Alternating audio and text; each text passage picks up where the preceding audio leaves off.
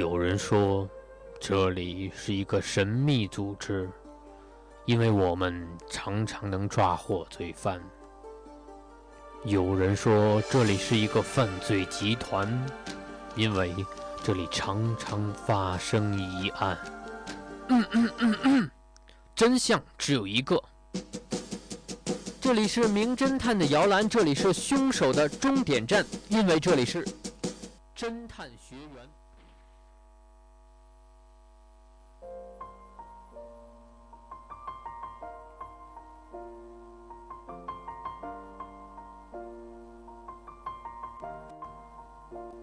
It's been a long day without you, my friend.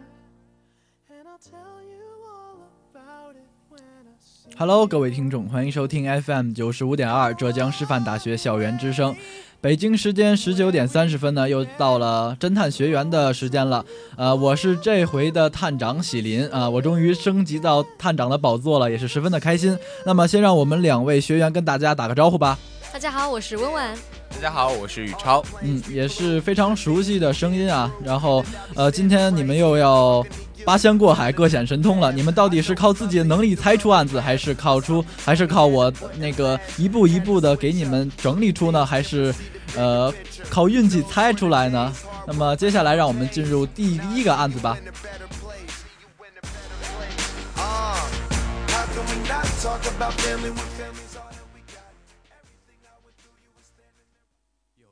的证词。名探金祥来到一处避暑胜地，在租了一幢小楼后，正准备度一个舒适的假期，可偏偏这时候发生了案件，他的一位邻居的女主人被杀害了。金祥赶到现场，开始留心观察。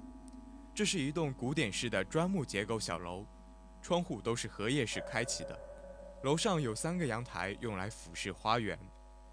金祥上楼后，推开卧室的窗户，朝二楼的水泥阳台张望，恰好有一位警官也在。这原来是小童的房子，警官向他解释道：“昨天他就是从这个窗户被人推下去，摔死在楼下阳台上。起初我们认为他是自杀或是不慎失足，后来又发现他的尸体被发现时，楼上卧室的窗户是关着的。”警官停顿了一会儿，继续说道：“她的丈夫冠周说，因为天气有点凉，于是关上了窗户。他还说自己并不知道妻子已经倒闭于窗下的阳台上。虽然这样，最后我们还是逮捕了他，因为我们接到了目击证人对他的指证。”哦，证人是谁？金祥问道。证人叫子珍，他是一位中学教师。他也住在这附近。他说他在案件发生时目睹了一切，于是就在法庭上作证，说他看见冠州拉开窗户，将可怜的小童头朝下的抛下了阳台。金祥听完，抿嘴陷入了沉思。一会儿后，他对这位警官说：“我认为这位证人的证词不可信，或许他是想栽赃嫁祸给冠州。究竟凶手是谁，必须重新调查。”聪明的学员们，你们觉得这是怎么一回事呢？被替换的钻石。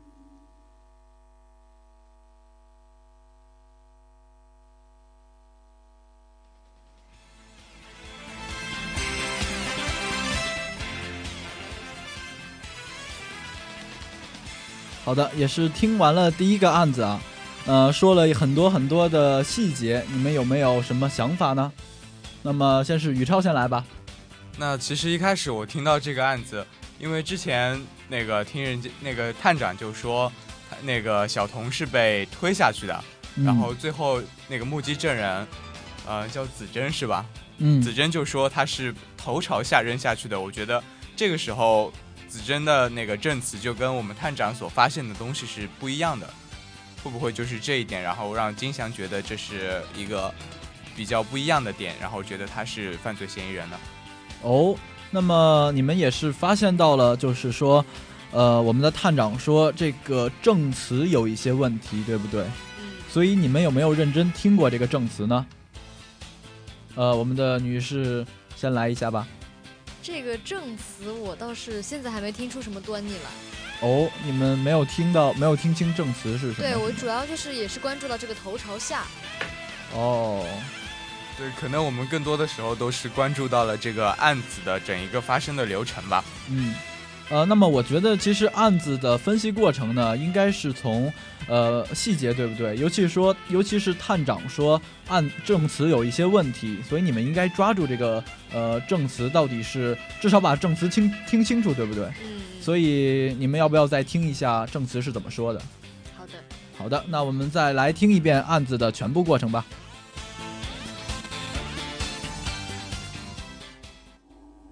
漏洞的证词。名探金祥来到一处避暑胜地，在租了一幢小楼后，正准备度一个舒适的假期，可偏偏这时候发生了案件，他的一位邻居的女主人被杀害了。金祥赶到现场，开始留心观察。这是一栋古典式的砖木结构小楼，窗户都是荷叶式开启的，楼上有三个阳台用来俯视花园。金祥上楼后，推开卧室的窗户，朝二楼的水泥阳台张望，恰好有一位警官也在。这原来是小童的房子，警官向他解释道：“昨天他就是从这个窗户被人推下去，摔死在楼下阳台上。起初我们认为他是自杀或是不慎失足，后来又发现他的尸体被发现时，楼上卧室的窗户是关着的。”警官停顿了一会儿，继续说道：“她的丈夫冠周说，因为天气有点凉，于是关上了窗户。他还说自己并不知道妻子已经倒闭于窗下的阳台上。虽然这样，最后我们还是逮捕了他，因为我们接到了目击证人对他的指证。”“哦，证人是谁？”金祥问道。“证人叫子珍，他是一位中学教师。”他也住在这附近。他说他在案件发生时目睹了一切，于是就在法庭上作证，说他看见冠州拉开窗户，将可怜的小童头朝下的抛下了阳台。金祥听完，抿嘴陷入了沉思。一会儿后，他对这位警官说：“我认为这位证人的证词不可信，或许他是想栽赃嫁祸给冠州。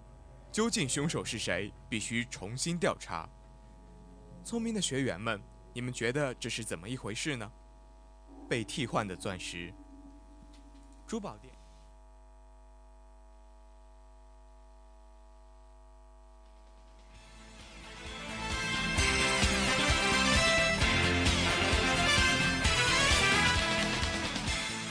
好的，我们又是听了一遍案子，呃，我想案子也是听得很清楚，听听清楚了吧？案子。对，这次听清楚了。嗯。呃，那么我想问一个问题：一开始我们的呃警察呢是发现了小童是死呃从楼下摔下来了嘛？那你认为他是自杀还是他杀呢？我觉得应该是他杀。嗯，你们有没有关注过警察所说的话呢？宇超。嗯，警察说他是从阳台上摔下来的，是吗？嗯。然后我就觉得吧，嗯，因为那个子珍的证词中，他说的是看到了冠州把小童直接是从窗户上扔下来的，嗯，然后可能这一点就跟我们之前警察所了解到的情况不一样，嗯，那么你知道为什么警察说他是他杀的吗？就是有没有发现过，比如说从语气上，或者说从当时呃事情的发生，来，那么。呃，我给你们梳理一下，比如说我要是自杀，我跳下去之后，呃，这个地方，呃，我的地方肯定不会，我那个死尸的地点一定不会变，对吗？对。然后我跳下，我跳下去的话，我跳，呃，我跳的时候，窗户或者说原地会没有什么变化呢？窗户，应该还是是像之前一样是开着的吧？对吧？我要打开窗户才可以跳下去。是。而最后证词上说窗户是关闭着的，所以说这里就发生了一个矛盾的现象。嗯，然后后来又说，呃，后来我们的证词子珍又说是他杀，是被丈夫，呃，被丈夫推下去的。所以你认为真的是被丈夫呃丈夫推推下去的吗？不是，其实我觉得可能就是因为子珍就，呃，就是把小童推了下去，然后嗯之后又把窗给关上，然后想借机嫁祸给冠州。嗯，嫁祸，也就是说，呃，这个真正的犯人并不是我们的冠州，所以说他的证词是有问题的。而且我有注意到一开始他说的那个房子是荷叶窗，一般都是开启状态的。嗯，那如果不是这个房子里的人，他肯定就以为这个窗户应该要关上，就嗯不熟悉，就会嗯特地这样做。然后你们有没有发现过，呃，证词上跟窗户有关的一些东西呢？比如说形容词，比如说一些动词，关着的，关着的，嗯，嗯，还有，呃，那么我给你重复一遍证人所说的一些证词。他说，这他看到了冠州说把窗户推开，把窗户拉开，然后之后把可怜的小童姐扔了下去。对。所以你没有，你有没有那个一种常识，就是说，呃，我们的窗户，他有没有说窗户是什么窗？荷叶窗，嗯，荷叶窗是什么样子的？荷叶窗应该就是是那种往翻的，不是那种拉的吧？对，往上打开，对的。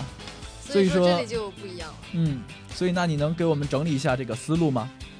嗯，所以其实这个案件最后就是可能是因为子珍在想要嫁，嗯，在把小童推下去之后，想要嫁祸给冠州，嗯，因为就如子珍的证词当当中所说到的那样，他发现那个，他说那个窗户是拉开的，嗯而我们这个房子里的窗户正好是不能用拉开这种方式去打开，嗯，而更多的时候只能用翻的这种方式打开窗户，对，然后这两者就形成了矛盾，可以知道子珍的证词是伪造的。对，所以所以说和事实的矛盾也是呃这个案件的一个突破口，对不对？对，所以呢，各位听众，你有没有听清楚呢？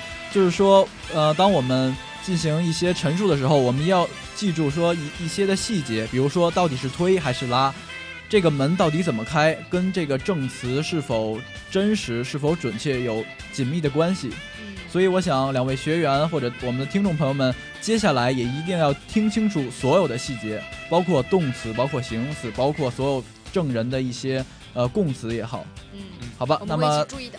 好的，那么接接下来进行我们的第二个案子。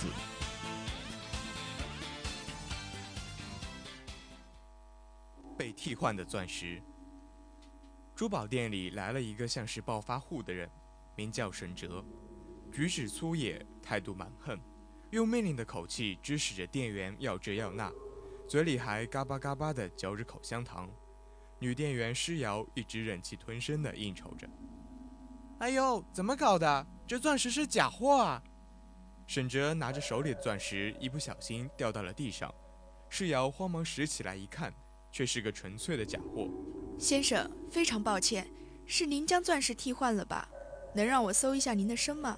直到这时，施瑶的态度才敢强硬起来。可是，把沈哲全身翻遍，却也没有找到那一颗钻石。这样像话吗？你们以假充真卖假钻石，还来找我的茬儿！沈哲生气地说。施瑶虽然坚信是这个人替换了钻石，可是找不到证据，只能忍气吞声的道歉，并给他一笔钱赔偿。聪明的学员们，你们知道沈哲到底是怎样把钻石调走的吗？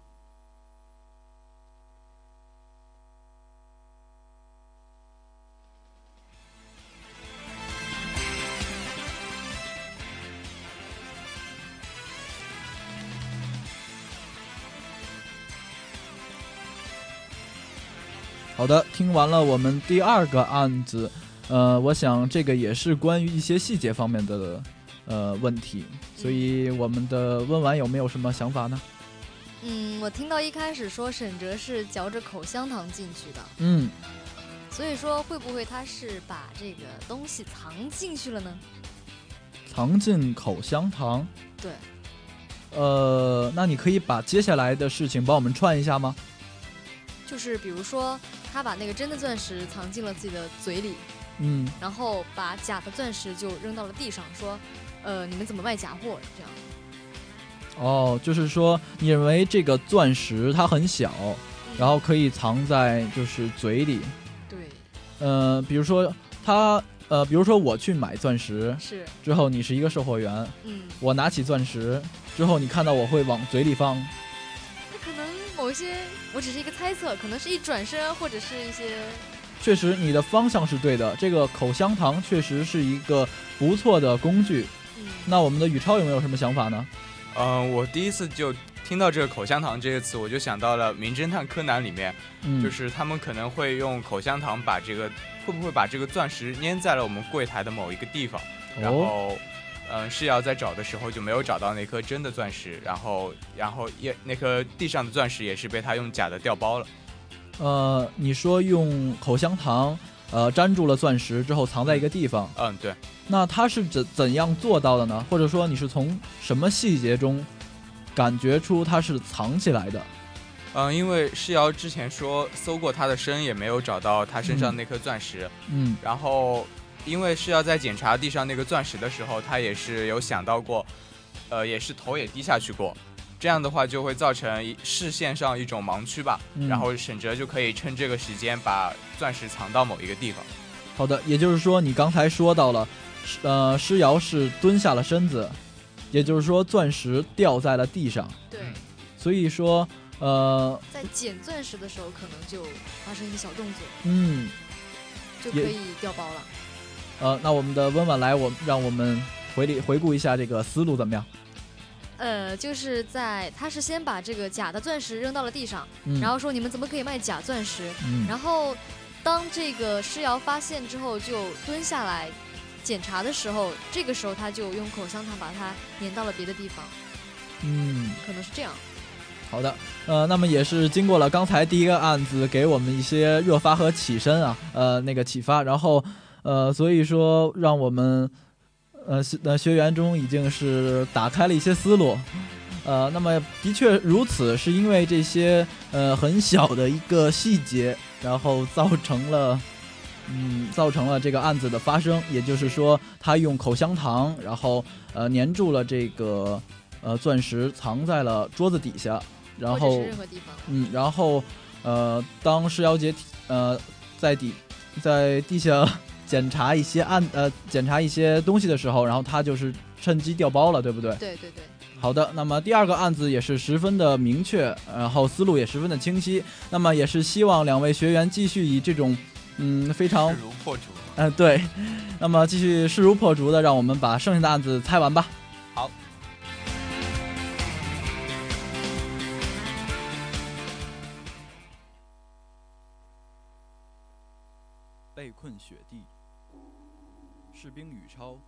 陈作、冠周被困在周围是一望无垠、白雪皑皑的一座小房子里，通讯中断，干粮严重短缺。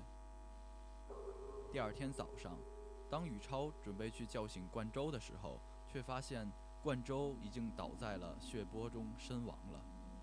他左手拿着枪，左脑部位留下了一个弹孔，有烧焦的痕迹。鲜血已经停止流动了。当看到这一幕后，宇超来到陈作的房间。宇超说冠周在自己的房间里自杀了。听到这突如其来的噩耗，陈作非常震惊。什么？他自杀了？于超说嗯，是的，他结束了自己年轻的生命。看到宇超非常痛苦的样子，陈作安慰他说道哎，兄弟，节哀顺变吧。既然是他自己选择了这条路，就让他安心的去吧。哎，当然了，并不是每个人都像他那样有勇气往自己脑袋开枪的。他依然是我们心中的那个英雄。：“他们两人将冠周埋在雪地中，希望冠周能一路走好。”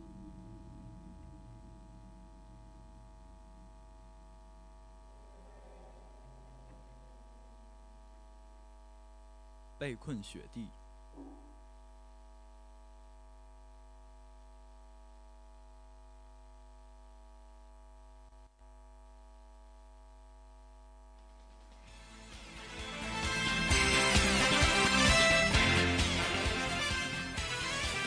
好的，第三个案子也是听完了。呃，可能是刚才呃播音间的一些事故吧，然后让我们的学员们没有听清楚后面的两句话。呃，那么本探长给你们念一下，就是说，呃，当呃宇超和陈作把冠州的尸体埋进了雪地里的时候，埋地埋进雪地之后，然后宇超对呃陈作说：“你现在应该为自己的罪过赎罪了。”所以是说，在指控是他杀了冠州吗？对，这个指控很明显，就是说，呃，宇超是认为陈作是一个杀人凶手，嗯，所以你们有没有什么想法呢？我就是在听的时候注意到了那个左手拿着枪，然后左脑洞有一个枪孔，嗯，这个是我比较注意的一个点，但是我还是没有理清楚它跟这个有什么关系。哦，哎，不过我一直很好奇，为什么他们他们会选择自杀？很好奇为什么选择自杀？对啊，嗯、就是说你们认为，嗯，当我们的宇超说指控陈作他是其实是呃他是杀人凶手，然后我们的冠州其实不是自杀，嗯，所以你们应该是从一种呃，要不然是从现场去勘察出来，比如说我自杀的时候是呃人自杀的时候是不可能保持这个姿势的，或者说是从呃供词中得到一些结论。所以我们的宇超呢，是从什么样的想法出得出来的呢？嗯，就是我一开始听到了那个冠州说的，是冠州吗？呃，不是，冠州是对，那我一开始听到陈作说了一句话，就是呃，他就是他选择了用，好像是用枪结束了自己的生命，是吧？嗯呃，因为之前，呃，也是吕超吧，宇嗯超也没有说他，呃，冠州是怎么死的，嗯，但是乘坐突然之后就发现了冠州是通过用枪这种方式结束了自己年轻的生命吧。可能这一点就让宇超想到了为什么冠州会有，呃，乘坐会有这样一种决决定。哦，就是说你认为乘坐的这个说辞很有问题。嗯，对，呃，那么我们的温婉有什么想法没有？或者说顺着宇超的思路把它整理一下？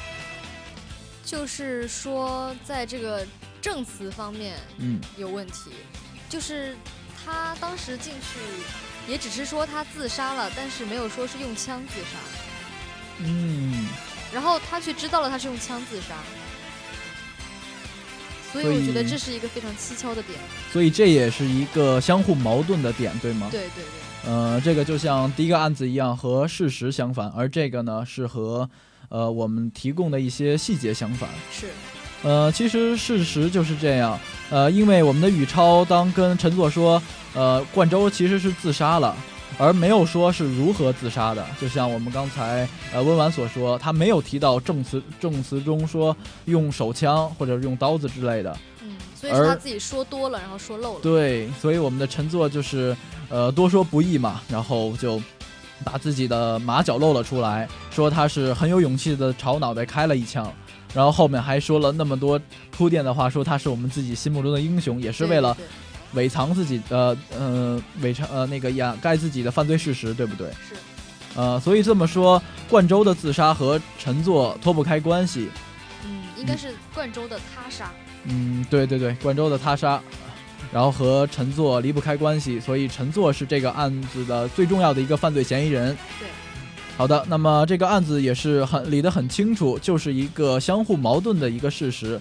呃，而我们聪明的探员也是抓住了这个这一点，呃，所以也是希望到嗯最后一个案子，呃，也是要保持这种坚忍的意志吧。嗯，对。然后我们相信还是我们俩能够凭借我们聪明的智慧，把最后一个案子给顺利解决的。嗯，好的，第三个案子呃就到此为止，接下来进行最后一个案子。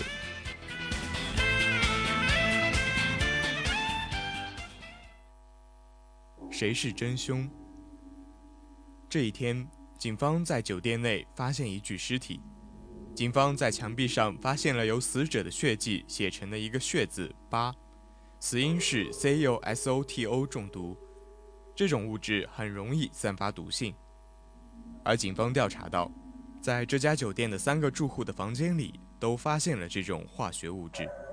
第一位是陈斌，是一个混混，而他和警方说。他是因为没事去他哥哥的化学工厂，闲得无聊偷来的。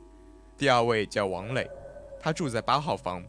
据他所说，他是因为想自杀，但是没敢，就一直留着这个东西。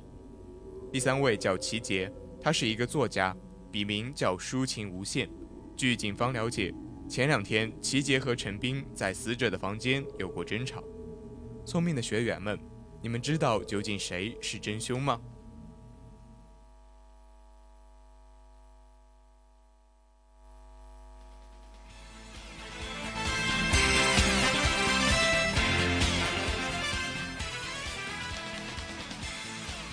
那么也是听完了第四个案子，呃，可能第四个案子，呃，给的信息并不是很多，但是每一个都很重要。每一个都很重要吗？嗯，每一个都很重要。感觉是一点头绪都没有。呃，那我们的温婉来给我们说一说有没有什么想法？我想说，C U S O T O 是什么东西啊？嗯，它就是一个化学物质，呃，然后其中呢，它的化学性质也是很容易散发毒性。嗯，就是这样子。它的对名称是没有什么问题的。对，它的名称没有什么问题。然后觉得很奇怪的是，为什么那个有一个血字八？血字八，也也就是说，你认为，呃，这个犯人，呃，这个犯人在嗯行凶的时候被凶手呃被这个呃死者看到了，就是说，呃，死者也是看知道是谁，而但是在他要死的时候没有机会写出他的一些信息，所以给写出他的全名。对，所以给警方留下了一些蛛丝马迹。对留下了一些线索。那么提到了八，你们有没有什么想法？啊、我刚才就注意到那个王磊的房间号是八吧？会不会因为就是因为是王磊的房间号是八，而凶手就是王磊的话，那个被害人就把王磊的房间号写在了那个墙上呢？然后来为了提示警方是八号。嗯，很有可能。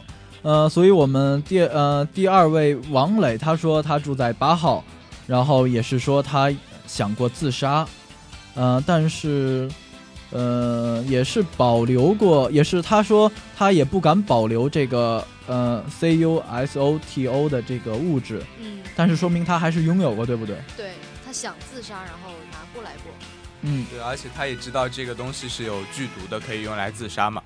对。那么刚才我们理了半天，条条的这个线索好像都指向我们的王磊，对不对？嗯，但是我们的学员却忘记了最重要的一点，就是说，当你要想去做一件事情，当你要想杀人的时候，你一定会有一种想法，对吗？你一定会有在警呃在这个案件中称之为动机，杀人动机对，杀人动机。啊？那齐杰他们那边还发生过争吵，哦，那么你们现在还认为王磊是凶手吗？其实有点乱了。有一点乱。对，感觉三个人都有可能杀人嘛，因为刚才齐杰和陈斌也是吵过了，然后又因为陈斌是个混混嘛，我感觉他杀人的动机可能性比较大。嗯，呃，也就是说，虽然信息你们记得很清楚，但是并不串不起来，对不对就？不能把它推出来。嗯，呃，那么你能不能给我们想呃呃给我们说一下，在你接触一些案子的时候，你会从哪几点出发呢？问婉先说，从细节、嗯，然后？动机，动机摆在后面，很有意思，嗯嗯嗯。因为我总是听案子的时候会先注意到一些细节，嗯，然后再倒推这种感觉。哦，嗯，我觉得其实还有一个挺重要的一个原因就是，呃，一个线索就是像我们平常看的柯南的时候，就是不在场证明这个东西。嗯，但是今天听了这个案子，还是没有注意到这一点，也就是说没有发现到什么关于不在场证明相关的内容吧。就是说没有很确凿的证据来指向一个人，对模棱两可的感觉。所以说这也是凶手的呃这个睿智呃不是睿智吧，狡猾所在，就是说他会掩盖一些嗯犯罪的事实，是，然后隐藏自己的行踪，对不对？对。呃，然后我们的温婉刚才说，他先关注细节，然后再关注动机，所以你没有想过，如果就是关注一些很小的细节，你很难把这个案子串起来。所以你现在还可以想起来，嗯、这个案子中，说真正从动机，然后从杀人方式，从案发时间到证词，你没有很好的串起来，所以才导致了你思维的一种混乱。所以让我们接下来，呃，嗯，对，所以让我们的听众也是很混乱。那么我们今呃，我们现在再听一遍好不好？好。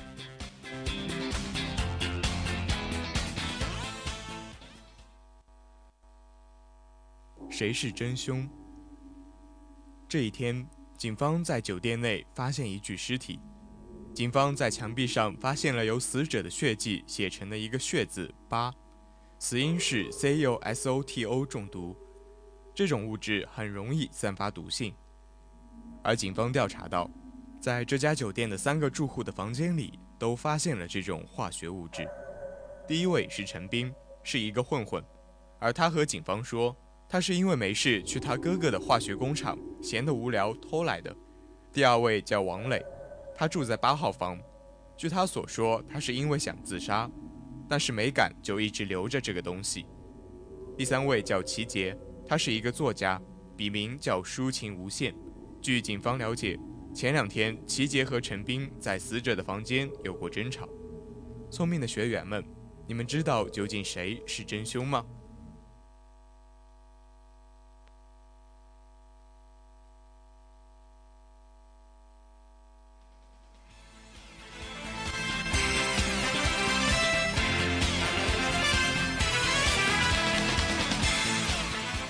好的，听了第二遍案子，所以我们的两位学员有没有什么想法了？我又注意到一个细节，嗯嗯，就是说这个齐杰是位作家，嗯，他的笔名叫抒情无限，嗯为什么要这样重点的拿出抒情无限呢？嗯我很想知道是哪几个字。呃，抒情无限就是呃抒情，然后抒发情感，嗯，无限就是没有限度。对，没有限度这两这四个字。但是感觉跟我们的案子还是没有什么很大的关系啊。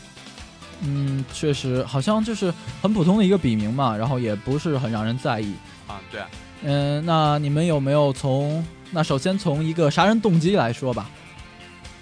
嗯，我觉得的话，杀人动机方面的话，王磊应该是没有杀人动机，因为他之前也是有买过想要自杀，但是他之前跟这个被害者也是没有发生冲突，嗯而陈斌和齐杰之间就是曾经在被害者的房间发生过争吵。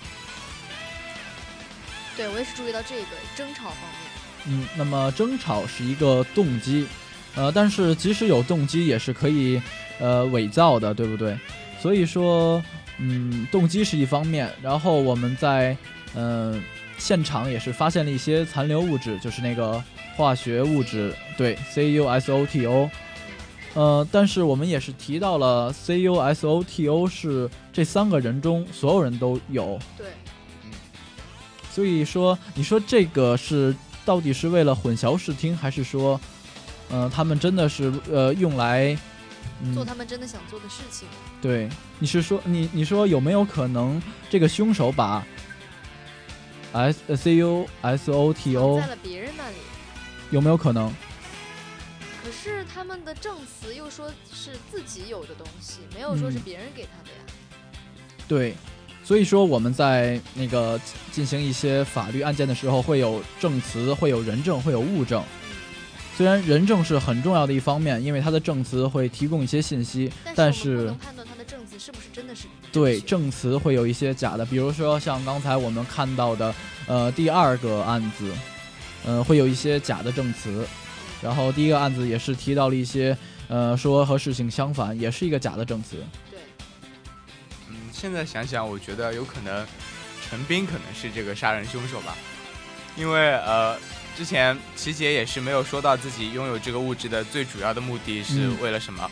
然后刚才喜林也说，有可能犯人就是为了把这个东西放在其他人的地方，然后是谋害他人。嗯而王磊又是因为自己有过杀呃自杀这样一个念头，所以有这个东西也是不奇怪。这样子想回来的话，可能最大的嫌疑人还是我们的陈斌吧。哦，峰回路转又说到了陈斌。呃，那么我介绍一下，你们可能没有听清楚，陈斌是一个小混混。对，然后他的化学物品是从他的哪里那个化学工厂里偷来的。对，也就是也就是说，他其实也会有一种动机，毕竟是混混嘛，他可能会后来要干嘛都不知道嗯，所以说动机其实不是很清晰。呃，那么刚才从动机的角度，然后从案发现场残留物质的角度来说，但是我们还是少说了第二个东西。第一个东西是化学物质，第二个东西是数字，对这个数字啊，你有没有什么想法？它是阿拉伯数字吗？嗯，对，阿拉伯数字会不会指向一个什么图案呢？指向一个图案。呃，那么指向图案的话，你有没有把八倒过来，或者是反过来，或者说它是一个对称？等一下，把八旋转九十度，就是无穷的那个对符号。对。那么你们也是注意到了，我们在学数学的时候会求极限。对，嗯那么你觉得有没有可能它是用八，或者说这个图案来指向一个人？那这个无限的话，呃，因为这是无穷嘛，那嗯可能跟这个齐杰的笔名“抒情无限”的无限有关系。嗯。嗯，那么，从案发现场残留的物质，包括呃死者给咱们留下的一些线索来看，也指向了就是齐杰了。对，也指向了齐杰。齐杰就是这个犯罪嫌疑人吧？呃，好，那先不早下结论，咱们从动机开始一点一点的捋，怎么样？呃，动机方面，齐杰有没有可能因为其呃有没有可能和这个死者陈斌发生一些死者呃，不就有没有可能和死者发生一些关系？可能是争吵过后心中有仇恨，好的，那么动机有了，然后作呃手法？手法。作案手法，手法可能就是，呃，在他们争吵之后，把这个 C U S O T O 下到了我们那个被害者的、呃房间里对吗？对对对。因为它可以散散发毒性。对，就像那种辐射性物质嘛。嗯，然后包括最后凶手留下了，呃凶那个呃，不是凶手，是我们的死者留下了一个对，然后也是为了呃，因为时间不够了，然后把这个八写在了地上。嗯，所以就明显的指向了这个抒情无限这个无限。嗯，那么所有的呃线索，所有的证词都指向了我们的齐杰，对，呃，也是包括他的笔名。所以说，笔名提到了到底重不重要，重要。对吧？所以说每一个细节都是非常重要的。然后我刚才也提到了，所有的信息是非常，这跟这个事件是紧密相关的。嗯，非常连贯的。对，也就是说，当我们分析一个案件的时候，包括前三个案件都是这样。首先要有一个动机，不管是劫财劫色也好，都要有一个动机。第二就是手法，他有没有可能在短很短的时间内做到这一点？嗯，嗯，嗯，然后你们也是看过《名侦探柯南》，他们有一些相对的想法，对不对？对，就是他们都是能够，呃，犯人一般都是挺高超的一些手段。嗯，不容易发现的那种。对，所以说，当我们在做一些事情的时候，也要注重这些细节，包括其实我们以后，呃，说，呃，做好一件事情，比如说出去旅游，比如说，呃，呃，做事，都是都需要一些说相相应的一些步骤，相应的细节。